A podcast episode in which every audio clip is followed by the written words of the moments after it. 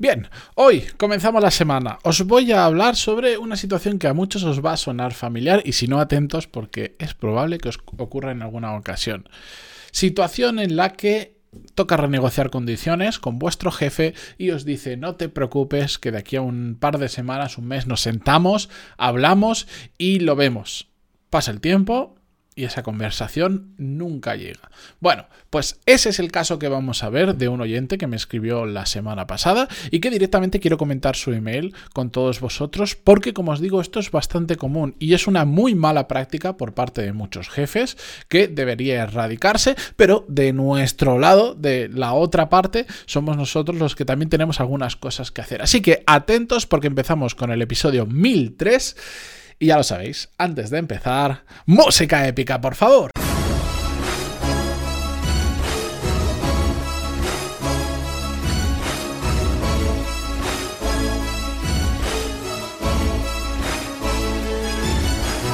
Muy buenos días a todos, bienvenidos una semana más. Yo soy Matías Pantaloni y esto es Desarrollo Profesional, el podcast donde hablamos sobre todas las técnicas, habilidades, estrategias y trucos necesarios para mejorar cada día en nuestro trabajo.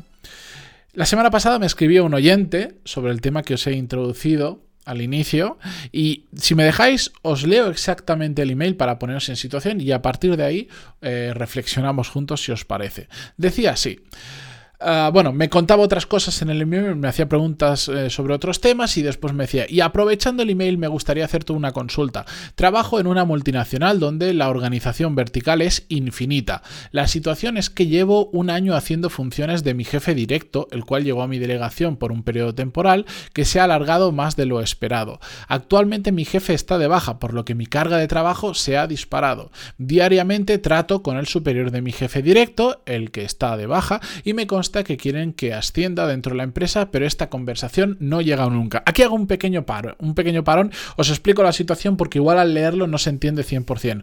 Básicamente, esta persona pues hace un tiempo llegó un nuevo jefe a donde está él trabajando y ese jefe que llegó actualmente no está trabajando porque está de baja. Entonces él reporta directamente al jefe de su jefe. ¿De acuerdo? Simplemente para poneros en situación. Le han dicho que quieren que ascienda, pero esa conversación no llega nunca. Y continúo.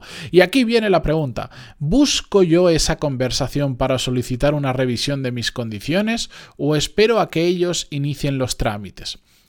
¿Qué me, frena para hacer la, ¿Qué me frena para hacer la primera opción? Si yo empiezo la conversación, pierdo fuerza de negociación, ya que yo muestro el interés y no ellos la necesidad. Pero si no hago nada, esta situación es perfecta para ellos. Les hago el trabajo exactamente igual a un coste muy, muy inferior. Y ese es mi bucle, Matías. En el podcast no sé si has hablado sobre el tema. Voy por el 970 y sé que por el 400 hiciste la serie Negociar el sueldo, pero creo que no es este, que para este caso no aplica.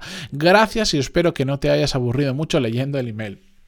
Bueno, lo que digo siempre, no os preocupéis por enviarme emails largos. Si soy yo el que os está invitando a que me escribáis, a más datos me podáis eh, dar, perfecto. De hecho, yo cuando le dije, oye, ¿qué te parece si en lugar de contestarte por email, que soy peor contestando con palabras que hablando, lo hago en el podcast? Si quieres, dame más, cuéntame más cosas. Y bueno, él me envió un email y me fue contando más datos de su trabajo, pero de hecho, con todo esto ya tenemos suficiente para, para contestar porque es una situación muy habitual. Sí hemos hablado en alguna ocasión de este tema previamente y de hecho hemos hablado en varias ocasiones sobre el poder de negociación, que es un tema muy interesante a tener en cuenta y que lo vamos a tratar hoy.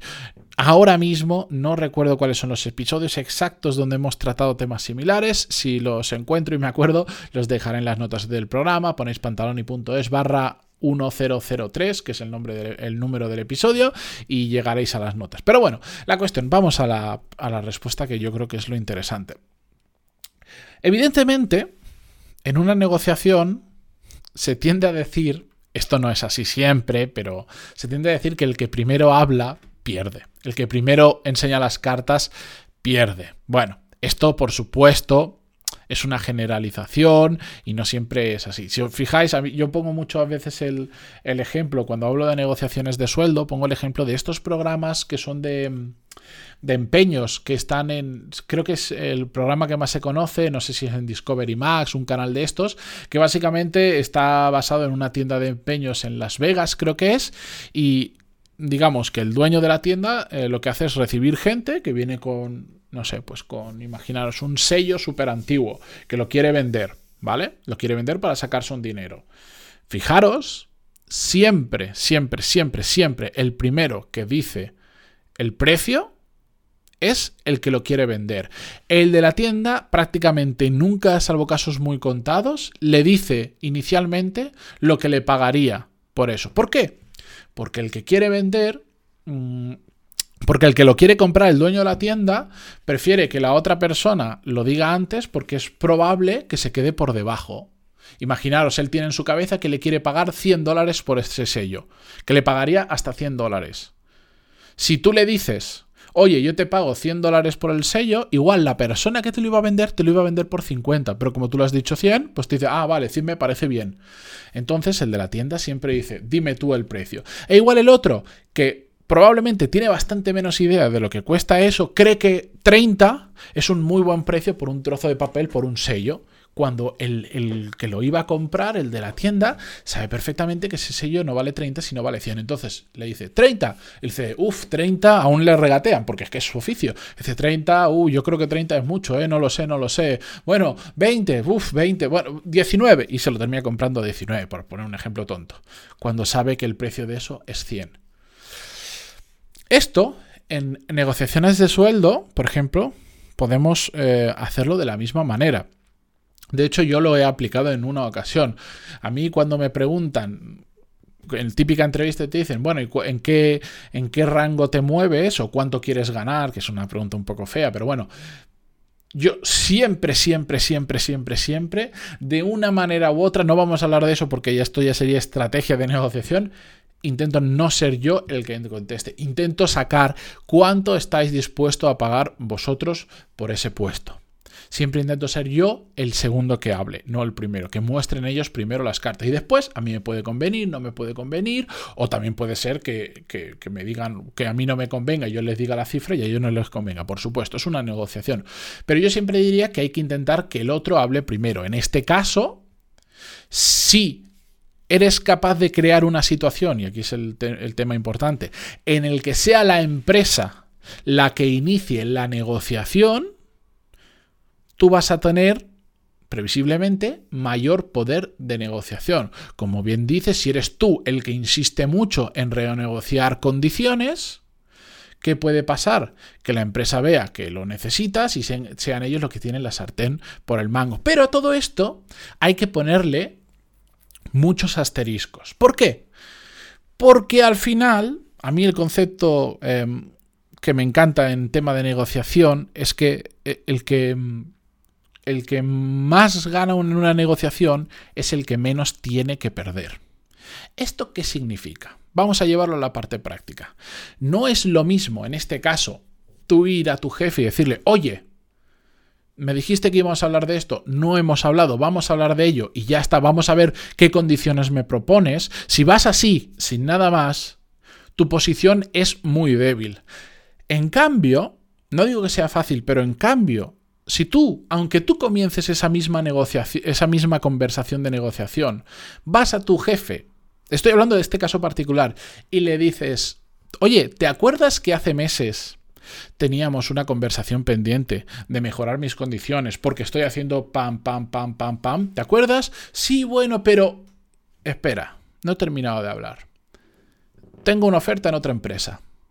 Entonces, o revisamos las condiciones o yo no puedo rechazar la otra oferta de la empresa que me han hecho, porque son mejores condiciones y porque valoran mejor mi trabajo. Cosa que aquí noto que no lo están haciendo porque una, llevo años, llevo X tiempo, el que sea, empujando, eh, haciendo un puesto superior al mío y no se han revisado las condiciones. Entonces yo he ido a ver cómo está el mercado y hay varias ofertas, una en concreto, por ejemplo, que, que me gusta mucho a mí me gusta esta empresa, me gustaría quedarme, pero si no revisamos las condiciones es imposible. Ahora os pregunto, ¿qué poder de negociación tienes cuando tú haces algo así? Ojo, que tiene que estar basado en algo de. que tiene que estar basado en una realidad. Tirarse el farol, te lo puedes tirar. Es decir, tú puedes inventarte tu historia y que no sea verdad. Conozco mucha gente que lo ha hecho. Yo personalmente no me sentiría nada cómodo haciéndolo, porque si te sale mal, te puedes quedar sin uno y sin lo otro. Uno porque no existe y el otro porque igual esa persona te dice, pues ¿sabes qué? Pues te vas. Porque, claro, desde, desde la razón, desde pensar que todo el mundo eh, piensa con la, utiliza la cabeza para estas cosas, eh, todo sale bien. Pero es que después lo puedes pillar en un mal día, lo puedes pillar cabreado, lo puedes pillar en muchas situaciones en las que te dice, pues ¿sabes qué? Pues te vas de aquí y punto. Y no quiero ni negociar, me da igual. Entonces, personalmente, yo si hago esto es porque tengo una base real detrás, porque he salido, he buscado otro trabajo, tengo otras ofertas en la mesa que tengo que dar una, una respuesta y eso a mí me da poder de negociación con mi empresa actual. Es así de simple. Hay que trabajar mucho para conseguir eso y hay que hacerlo y hay que se tiene que dar la situación, pero si quieres ir a un a puerto seguro, esa es la mejor manera porque tú estás armándote de, de razones por las que esa conversación se tiene que dar, se tiene que dar ya y además se tiene que dar a favor de los dos. A ti te aumentan las condiciones y también que la empresa se sienta cómoda con ese aumento de las condiciones. Esa es la situación ideal. Si vamos a intentar renegociar nuestro sueldo sin nada que ofrecer extra, lo tenemos complicado. Otra cosa es que en el caso de esta persona, que por ejemplo es una cosa que me pasa a mí, que me ha pasado a mí en el pasado, es sin necesidad de tener otra oferta contante y sonante fuera con la que utilizarla como poder de negociación, resulta que lo que hago aporta tanto valor a la empresa y es tan difícil encontrar una persona como yo con mi perfil que eso me da poder de negociación. ¿Me entendéis? Puede ser que aportes valor de mil maneras diferentes en una empresa. Si lo que aportas es muy difícil de conseguir en otro profesional como tú, tienes poder de negociación. Entonces, si esta persona, imaginaros, está haciendo el trabajo, me voy a inventar y exagerar, está haciendo el trabajo de tres personas y la empresa sabe que si te vas es muy difícil conseguir a alguien como tú por un precio razonable dispuesto a pagar, cuando tú vayas a decirle, oye, creo que es el momento de renegociar condiciones, pues es mucho más favorable que negocien, porque si no saben el problema que tienen. ¿Me entendéis?